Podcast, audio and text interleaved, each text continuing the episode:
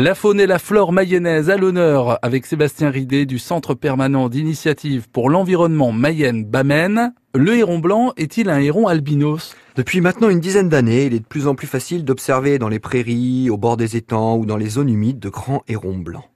L'hypothèse proposée d'être face à un héron cendré albinos pourrait être possible. Mais en réalité, il s'agit d'une autre espèce, cousine proche de ces derniers, la grande aigrette. Ce héron originaire de l'Est de l'Europe, le Danube, la mer Noire, mais de répartition mondiale, est une espèce en extension en France et colonise de nouveaux territoires. Elle a failli disparaître au début du XXe siècle, décimée pour ses longues plumes nuptiales qui servaient à décorer les chapeaux des dames, le fameux chapeau à aigrette. Heureusement pour elle, les modes passent. Ne soyez pas surpris de tomber ici et là sur une version miniature de ce héron blanc.